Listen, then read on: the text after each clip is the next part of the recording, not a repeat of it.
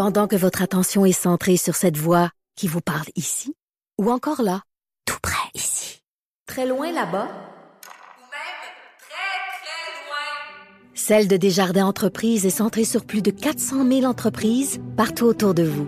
Depuis plus de 120 ans, nos équipes dédiées accompagnent les entrepreneurs d'ici à chaque étape pour qu'ils puissent rester centrés sur ce qui compte, la croissance de leur entreprise.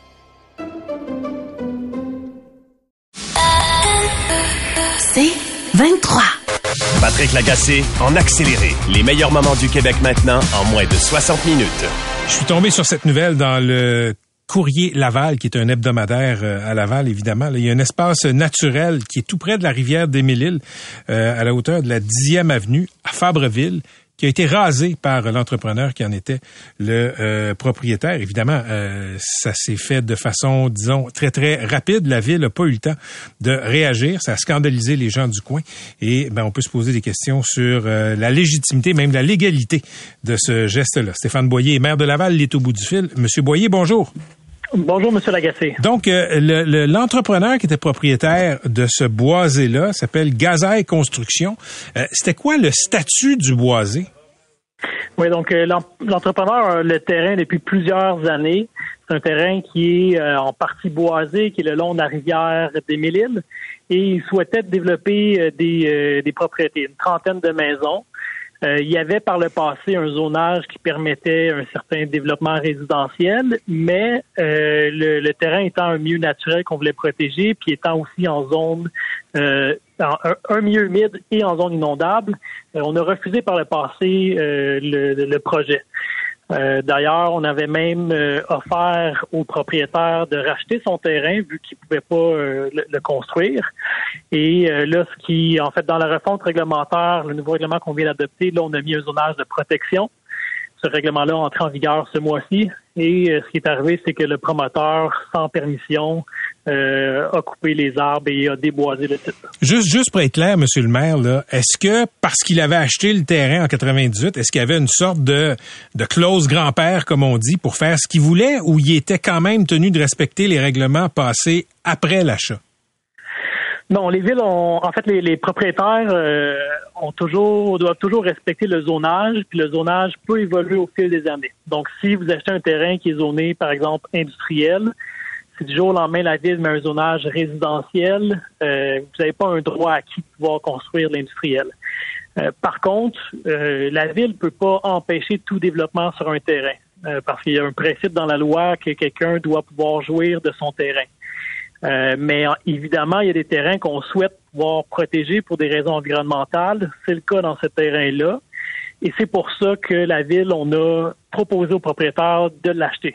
Euh, dans le passé, chose qu'il a refusé. Il a refusé. Combien vous offriez?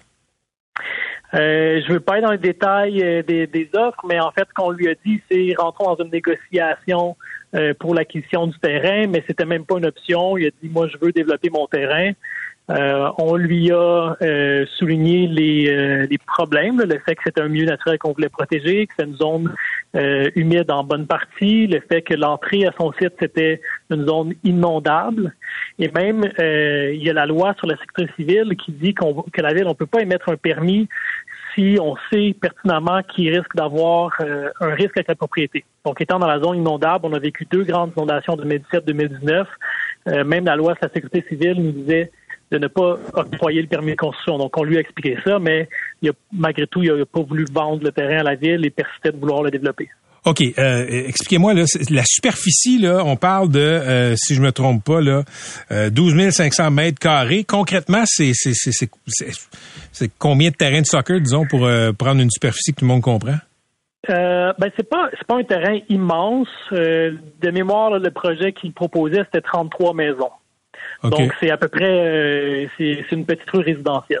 OK, parfait. Partant de là, est-ce que, euh, à, quel type d'amende est-ce que ce, promoteur-là, Gazaille Construction, s'expose de la part de la Ville de Laval? Oui.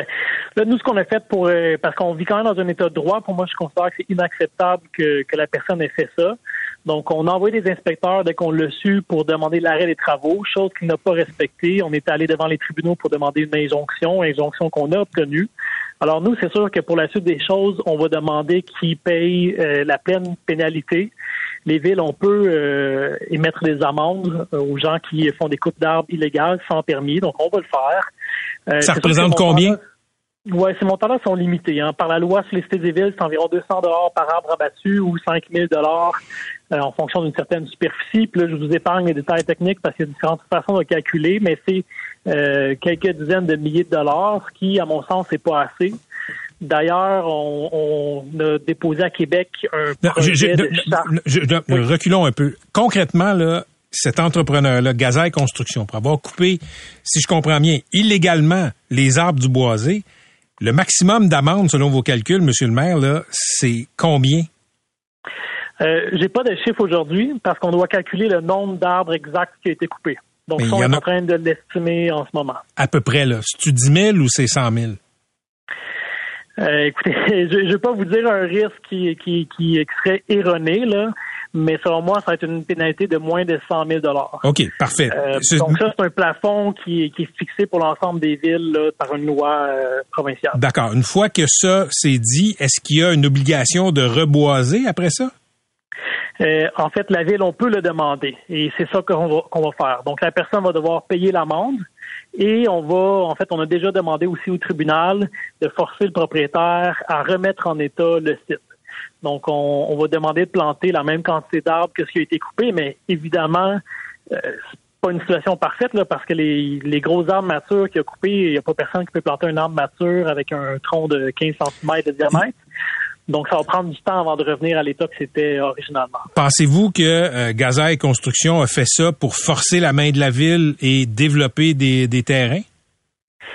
Écoutez, euh, moi, je marche pas à la menace, puis euh, c'est sûr que tous les recours qu'on peut prendre contre lui, on va les prendre. moi, je trouve pas ça acceptable qu'un promoteur agisse comme ça. On a déjà vu ça dans le passé pas croire que ça existe encore en, 2022.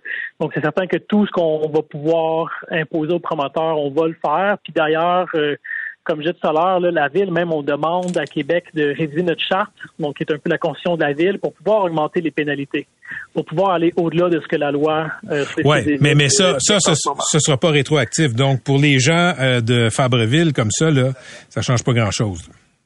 Évidemment, il faut attendre que la, que la charte soit révisée, en effet.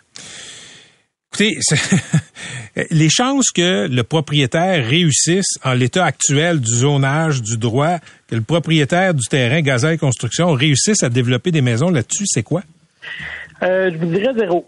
À mon avis, là, euh, c'est pas parce qu'il a coupé les arbres légalement qu'on va lui donner le permis de construction, au contraire. Euh, donc, on l'a déjà mentionné que, que son, son terrain n'était pas développable. Donc, moi, c'est la ligne que je vais maintenir.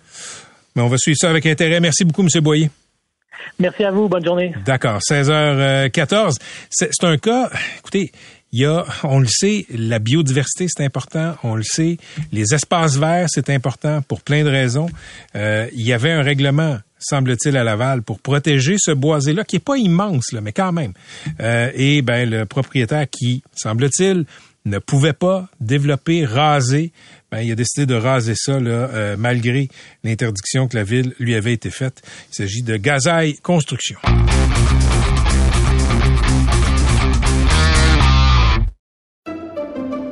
Pendant que votre attention est centrée sur vos urgences du matin, vos réunions d'affaires du midi, votre retour à la maison ou votre emploi du soir, celle de Desjardins Entreprises est centrée sur plus de 400 000 entreprises à toute heure du jour. Grâce à notre connaissance des secteurs d'activité et à notre accompagnement spécialisé, nous aidons les entrepreneurs à relever chaque défi pour qu'ils puissent rester centrés sur ce qui compte, le développement de leur entreprise. Patrick Lagacé en accéléré.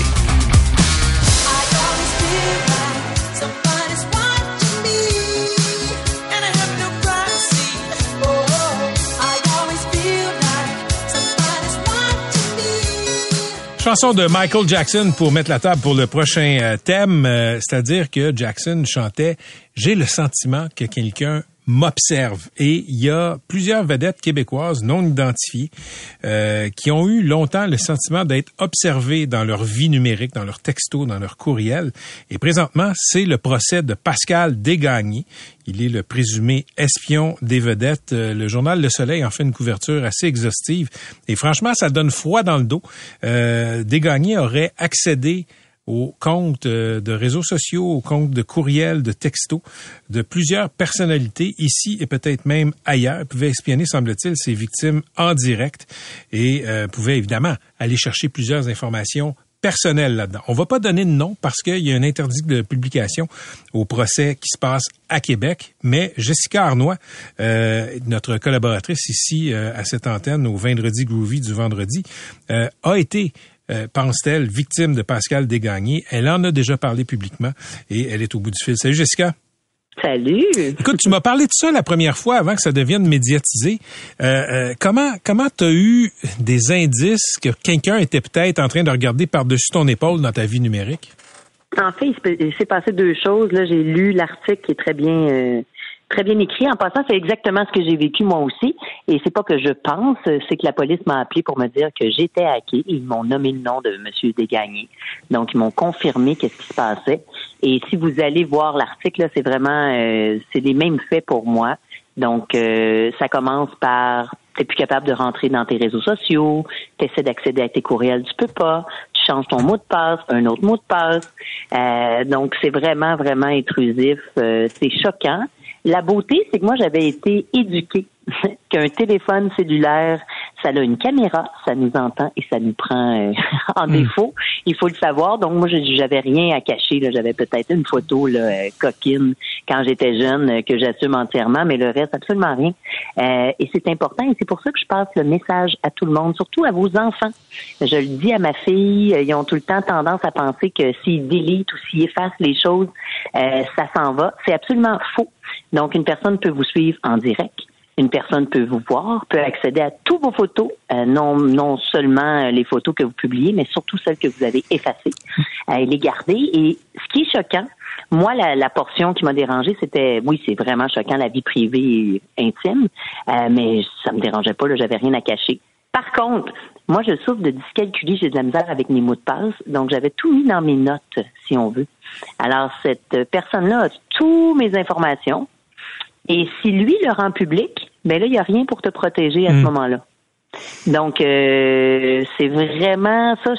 Ça, j'étais pas au courant. Tu sais, je pensais que mes notes dans mon téléphone, avec mon, ben non, on est zéro protégé, euh, les amis. Mais d- donne, donne une idée aux gens qui nous écoutent de ce Ouais. à quoi euh, Pascal Desgagnés aurait eu accès. Puis écoute, comprends que quand, quand, je- quand vais oui. au conditionnel, là, comme il est pas, il a pas été trouvé coupable, il faut y aller au Je comprends, conditionnel. je comprends. Mais le pirate informatique a eu accès à quoi dans ta vie numérique?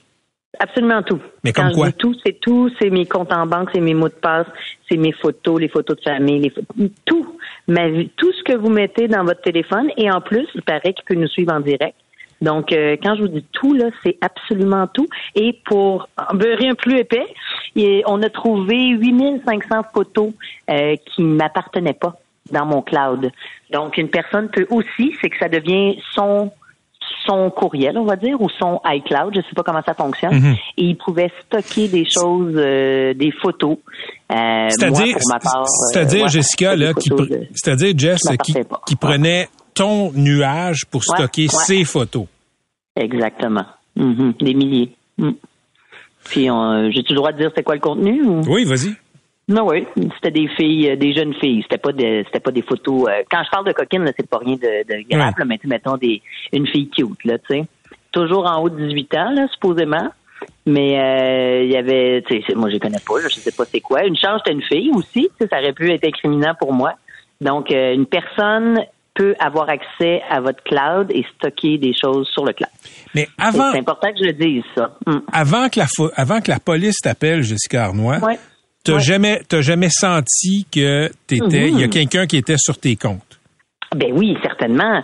C'est ça a commencé, c'est parce que ça commence sournoisement.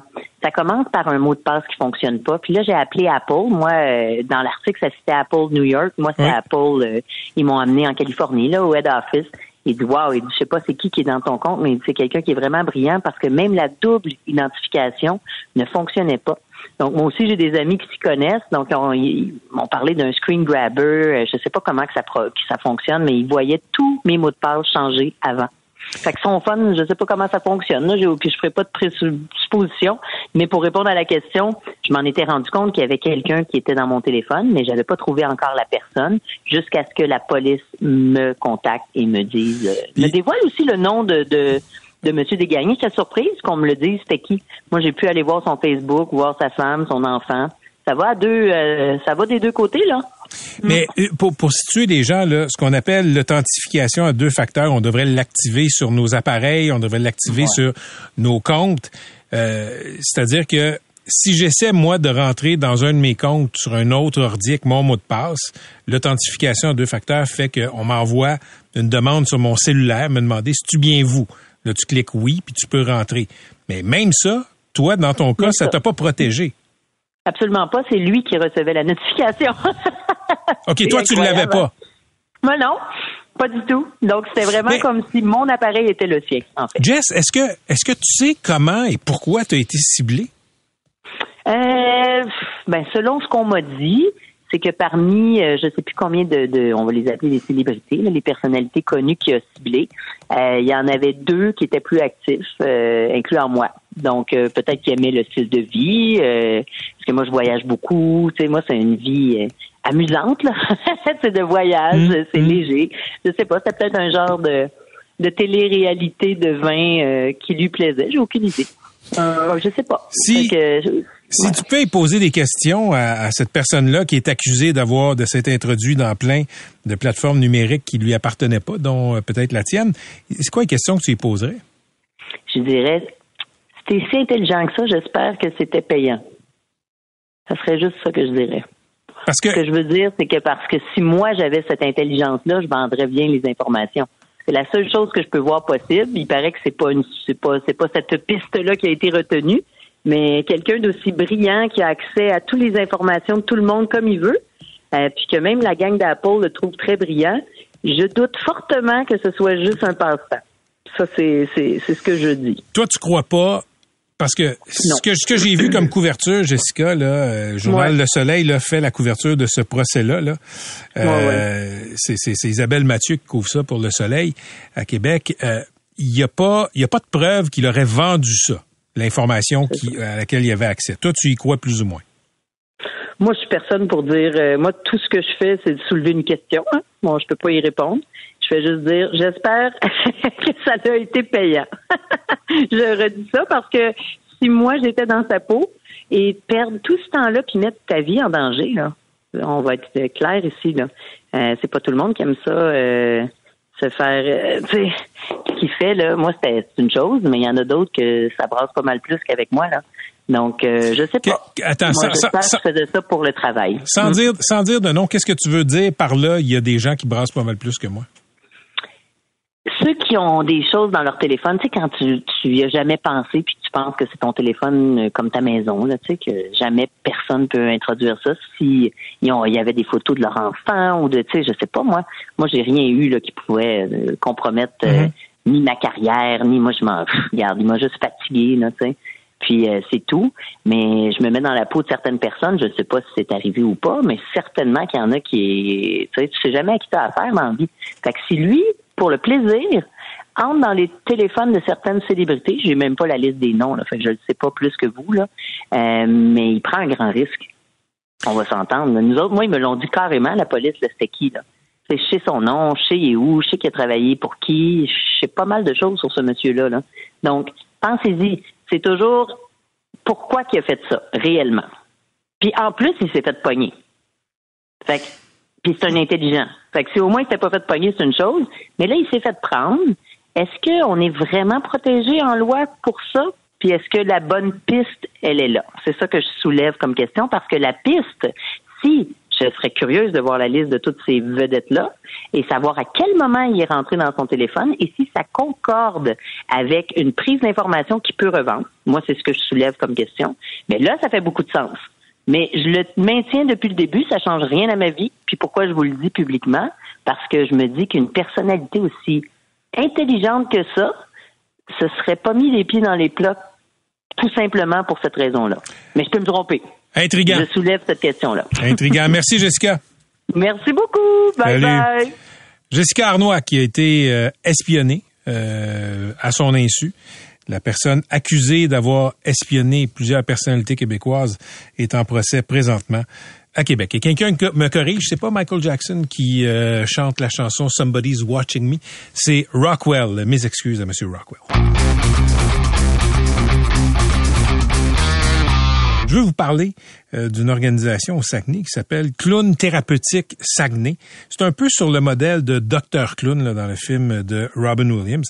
Et je veux leur rendre hommage au club, euh, au Clown Thérapeutique euh, Saguenay. Ce sont des bénévoles qui vont dans les hôpitaux, puis qui essaient de connecter avec des patients, de, de leur remonter le moral, par exemple, euh, dans, un, dans une aile psychiatrique pour adolescents. Quelqu'un m'a envoyé le statut Facebook de clown pédiatrique Saguenay. Ça a été publié la semaine passée. Et justement, c'est à propos d'un ado qui est suicidaire et qui est hospitalisé. On a fait les vérifications et, et euh, tout est vrai. Et je veux le lire parce que ça m'a beaucoup touché. Donc, je vais lire leur statut. Je l'ai un peu euh, adapté pour la radio. OK? Ce matin-là, en pédiatrie, l'infirmière en place nous dit il n'y a pas trop d'enfants, mais il y a un ado qui a des propos suicidaires. Je sais pas trop si vous voulez y aller. Ben, les clowns disent on s'habille et on y va immédiatement. On arrive à la porte de la chambre, la tension et l'émotion sont palpables. La belle-mère est là avec le papa. Ils sont dévastés et impuissants. On voit immédiatement que les docteurs clowns ne seront pas les bienvenus ce matin-là. Et là, les clowns disent, ben écoute, on sait que tu es en train de te dire, je peux pas croire qu'il m'envoie des clowns, c'est le bout du bout. On te comprend. On se dirait ça aussi à ta place. L'ado dit absolument rien. Donc les clowns restent dans un coin en silence quelques minutes. L'ado refuse même de nous regarder. Depuis plusieurs jours, il ne rit plus, ne parle plus, ne mange plus, ne marche plus, ne se lave plus. On lui demande est-ce qu'on peut s'asseoir avec toi? Encore un silence. On demande aux parents s'ils veulent nous laisser seuls un peu et les parents acceptent. On voit dans les yeux des parents qu'ils espèrent une sorte de miracle. On s'assoit au pied du lit. Un long monologue commence. Nos docteurs clowns y vont le plus honnêtement possible. On fait des confidences intimes de moments difficiles. On a confiance d'être guidé par plus grand que nous pour trouver les mots. En tout cas, on l'espère. On lui parle des enfants qu'on a vus mourir depuis 17 ans. Des gens qu'on connaît qui se sont enlevés la vie. De nos propres démons d'adolescence. On pleure et on lui dit que nous avons sincèrement peur que lui, l'ado, s'enlève la vie, qu'on veut pas ça. L'ado lève la tête pour la première fois, il nous regarde et nous dit Je veux juste revoir ma mère, j'ai besoin d'elle. Et l'ado pleure. On sait que sa mère a quitté notre monde. On est extrêmement heureux, entre guillemets, d'avoir pu prendre contact avec lui, qu'il s'exprime enfin, et on lui dit Tu sais, les gens comme nous, on a le choix de pleurer, de mettre un genou à terre et ensuite de s'engouffrer dans notre tristesse. Ou encore de servir de cette tristesse pour en faire une force dans nos vies. Développer un super pouvoir pour aider les autres à traverser leurs épreuves, comme nous, ce matin, avec toi. Et l'ado, à notre grande surprise, se met à nous parler, à se confier. On pleure ensemble. Parce que oui, oui, un clown, ça le droit de pleurer aussi. Mais pas trop souvent. On sort un jouet un caca en plastique, et on le lui offre. L'ado part à rire et dit, je m'attendais vraiment pas à ça. Nous, on s'attendait pas à le voir rire. Je vous rappelle, là, ce sont des clowns thérapeutiques du Saguenay qui racontent ça. C'est un ado euh, qui avait des idées suicidaires qui sont allés visiter dans une aile psychiatrique. Je poursuis le récit. On prend le caca jouet, on le garoche, on le garoche dans le mur violemment. On le reprend et on le lui offre à nouveau pour qu'il se défoule à son tour, ce qu'il fait. L'ado, il dit qu'il ne veut plus avoir mal, que la peine est trop grande et que tout le monde lui dit que le temps va la faire partir, la tristesse. Il dit que les gens lui mentent en disant ça. Les clowns thérapeutiques, on lui répond, ta peine va jamais partir. C'est ça la vérité. C'est ta peine. Elle est à toi. C'est une preuve d'amour pour toi. Ta peine garde en vie ta mère à l'intérieur de toi. Avec le temps, elle ne diminuera pas, mais elle ne prendra plus toute la place. Puis, tu vas retourner voir ta peine comme un doux souvenir en mémoire de ta maman, un symbole d'amour et de mémoire, de fidélité pour elle. Tu vas la cultiver comme un trésor sans te perdre dedans. Et l'ado, lui, répond au clown thérapeutique J'ai peur d'oublier ma mère. Réponse des clowns thérapeutiques Tu peux pas l'oublier, ta mère. Toute la personne que tu es, c'est elle.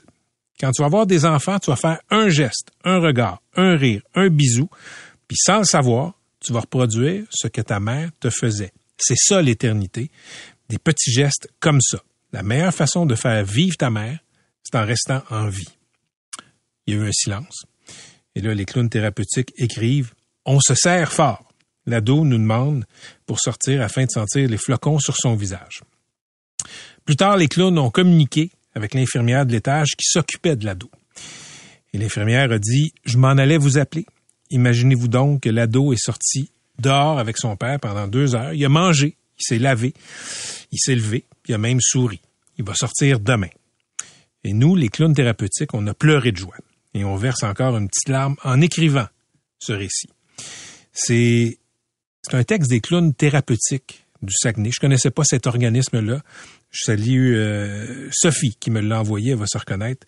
Et, l'équipe ici, euh, notre équipe de recherche, euh, François et Jessica, ont vérifié. L'histoire est vraie. On a vérifié avec le CIUS du Saguenay-Lac-Saint-Jean, avec la DG de l'organisme José Gagnon. Donc, les clowns thérapeutiques du Saguenay, c'est une organisation bénévole. Quelques bénévoles parmi des milliers au Québec, dans toutes sortes de domaines, qui essayent d'aider la vie des autres dans l'ombre, loin des projecteurs, sans jamais recevoir de lumière. Moi, j'ai reçu ce texte-là, puis j'ai su tout de suite que je voulais vous le lire.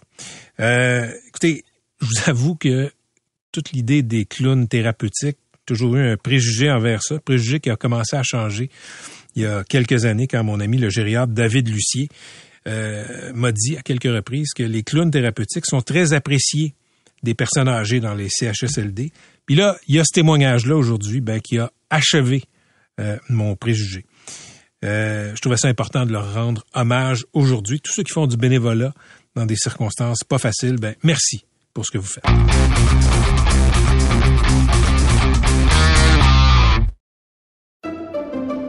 Pendant que votre attention est centrée sur vos urgences du matin, vos réunions d'affaires du midi, votre retour à la maison ou votre emploi du soir, celle de Desjardins Entreprises est centrée sur plus de 400 000 entreprises à toute heure du jour. Grâce à notre connaissance des secteurs d'activité et à notre accompagnement spécialisé, nous aidons les entrepreneurs à relever chaque défi pour qu'ils puissent rester centrés sur ce qui compte, le développement de leur entreprise. Patrick Lagacé en accéléré. Mesdames et messieurs, vous le savez, on vit dans l'époque où on peut plus rien dire. Et là, semble-t-il qu'il faut plus faire de commentaires sur le poids des gens, Maude Goyer? Salut, Patrick Lagacé. Non, vraiment, euh, on est-tu tanné de ça, d'entendre des commentaires sur l'apparence ou sur le poids des gens, que ce soit en personne ou en ligne, là, ça suffit, ça se fait plus. Puis là, c'est le temps des fêtes. On le sait, c'est un terrain fertile pour ce genre de commentaires-là, du genre, euh, tu te prends une portion de plus? Est-ce que tu trouves que tu exagères? on entend ça. On Euh, entend tout ça? ben tellement, tellement. C'est presque tout le monde en fait a déjà reçu un commentaire sur son poids là. C'est que ça Ben, soit en- quand, quand je sors en public avec Dave, constamment des commentaires sur son poids, les gens trouvent que vraiment, ils, ils- ils accrochent Dave puis ils demandent est-ce que ton corps est un temple? Parce que il a l'air parfait. T'es enceinte de combien de mois? oui, Euh, mais ça, même, mais c'est des ça, mais c'est la violence quand c'est vraiment fait à des filles là, tu es enceinte de combien de mois ou ça Pourquoi fait- des filles, c'est plus grave? Ben non, mais si tu viens Ben, d'accoucher ouais, ou pourquoi t'as c'est plus grave, les non, filles? c'est pas plus grave. Je vous dis juste que les filles se font tapoter le C'est un ventre. commentaire genré que tu viens de faire. Ah. Bon, bon, bon, bon. On te laisse continuer. Oui, les commentaires qu'on reçoit, que ce soit les femmes ou les hommes, t'es beau, t'es beau pour un gros, t'es belle pour une fille de Dieu. C'est c'est des vrais commentaires. Même, Ça se dit encore ça Ah oui, tellement.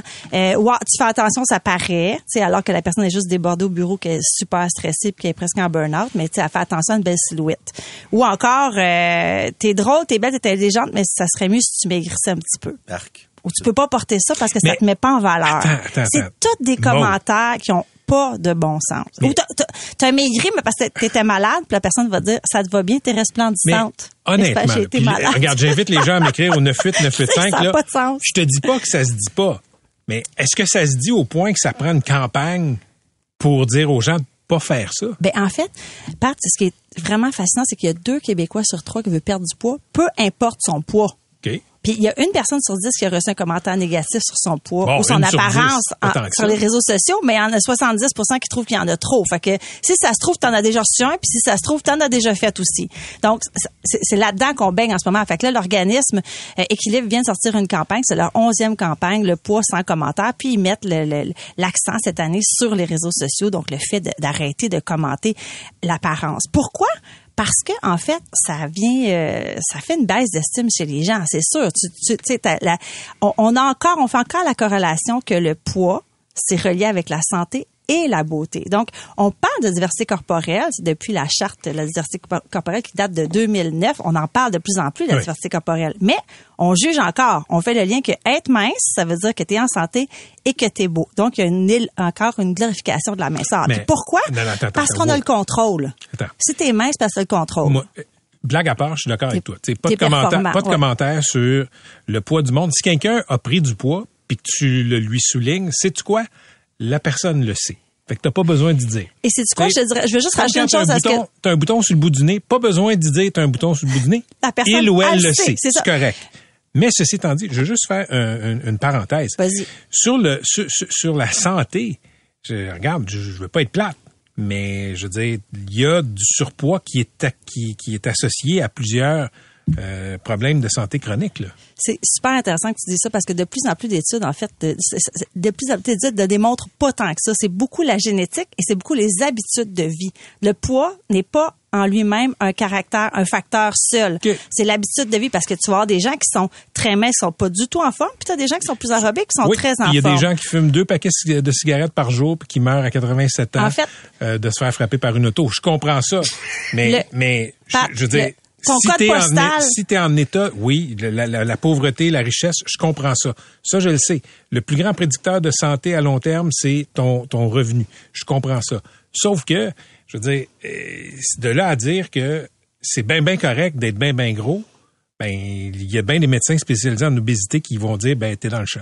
Oui, c'est ça. OK, mais là, on parle d'obésité, mais on parle, disons, de un surpoids. Là, je te parle de, de le, le fait qu'on on est dans une société qu'on appelle obésogène. Tu sais, le fait qu'on a des aliments qui sont transformés de plus en plus, qu'on utilise l'auto, qu'on fait un travail sédentaire, qu'on a moins accès à des parcs et à des activités. Donc, il y a 70 de notre poids qui est déterminé par tout ça, par notre environnement, par notre génétique, par l'éducation, le revenu. En fait, ton code postal, c'est ça, je voulais dire tantôt, on dit sûrement plus sur ta santé que ton poids. On, a, on connaît tous des gens autour de nous qui sont très, très minces et qui sont zéro en forme. Il y a une chercheure qui a résumé ça dans le concept là, en une phrase en anglais, c'est Genetics loads the gun, but environment pulls the trigger. Autrement dit, la génétique charge le fusil, mais la société appuie sur la gâchette. On vit dans ce genre de milieu-là. Donc, on a un poids naturel, puis pourquoi alors, je dis qu'on a un point naturel, c'est qu'on va y revenir peu importe. 90 des, des, des gens qui font des régimes, cinq ans plus tard, sont revenus au même poids. 90 Fait que c'est une industrie parce que on a encore cet idéal-là. Fait que faites attention à ce que vous dites, surtout dans le temps des fêtes. On peut-tu, s'il vous plaît, euh, faire attention quand on est au souper puis faire des commentaires? Il y a des gens qui me disaient, des, des gens sur les réseaux sociaux, qui me disaient, moi, j'arrive puis je l'annonce tout de suite, Hey, j'ai pris du poids. Donc, on est déjà en train d'être à la défensive puis de se justifier parce qu'on a peur de se faire juger. Ou encore, il y a des gens qui m'ont dit, ben, moi, depuis que j'ai perdu du poids, je me sens moins gentille, moins généreuse, plus authentique parce que je m'en permets plus parce qu'avant je compensais. Étant donné que j'étais grosse, je, je me sentais obligée d'être comme plus fine. Et c'est le fun. Euh, donc, euh, tu sais, aussi sur les réseaux sociaux, quand on commente des photos, là, peut-être se demander euh, est-ce que euh, le commentaire que je fais là, je le ferais-tu en personne? Est-ce que j'aimerais ça recevoir ce commentaire-là? Puis les trois mêmes questions qui reviennent depuis l'ère du temps des temps qu'on fait des, des, des commentaires sur les réseaux sociaux. Est-ce que c'est utile? Est-ce que c'est vrai? Puis est-ce que c'est constructif? Trois questions assez euh, de base, mais posez-vous-les quand vous voulez commenter l'apparence de quelqu'un. Peut-être parler des réalisations de la personne à la place ou de ses talents ou de ses aptitudes, de ses projets, au lieu de dire Ah, t'as pris du poids, mais il semble que t'as les joues rondes. T'as l'air d'avoir des les gros belles projets. joues rondes. Oui, c'est ça. Mais bon, là- tu sais, là-dessus, sur, sur le fond des choses, je suis, je suis bien d'accord, dans le sens où tu sais, c'est juste blessant de dire ça à quelqu'un. Tu sais, Je reviens, je reviens à l'allégorie du bouton sur le nez. Quand tu as un bouton sur le nez, c'est quoi? Quand tu regardes dans le miroir, c'est la seule affaire que tu vois. Tu pas besoin de te le faire dire par quelqu'un d'autre. Si tu as pris quelques livres, euh, message pour les mononcles, les matantes, puis les cousins, puis les cousines, pas besoin de le dire. La personne le sait. Elle sait que euh, euh, quand elle se regarde dans le miroir, là, elle le sait. Puis c'est son affaire à elle. Pas besoin de l'écœurer avec ça. Puis en plus, le Pat, je rajouterais que je rajouterais en conclusion que euh, là, quand tu fais ce commentaire-là, c'est très rare que la personne va dire ah oui c'est vrai bonne idée, je vais me prendre en main. Tu sais, ça va pas encourager la personne à rien faire du tout. Ça va juste la démoraliser. Elle le sait déjà.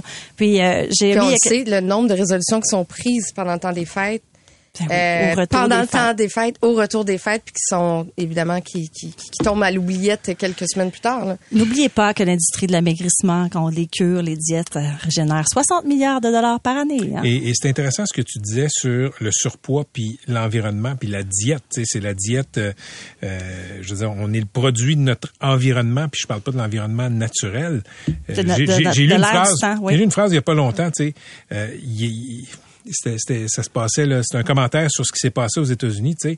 Qu'est-ce qui s'est passé? Les gens ont pas juste décidé en 1980 qu'ils se laissaient aller.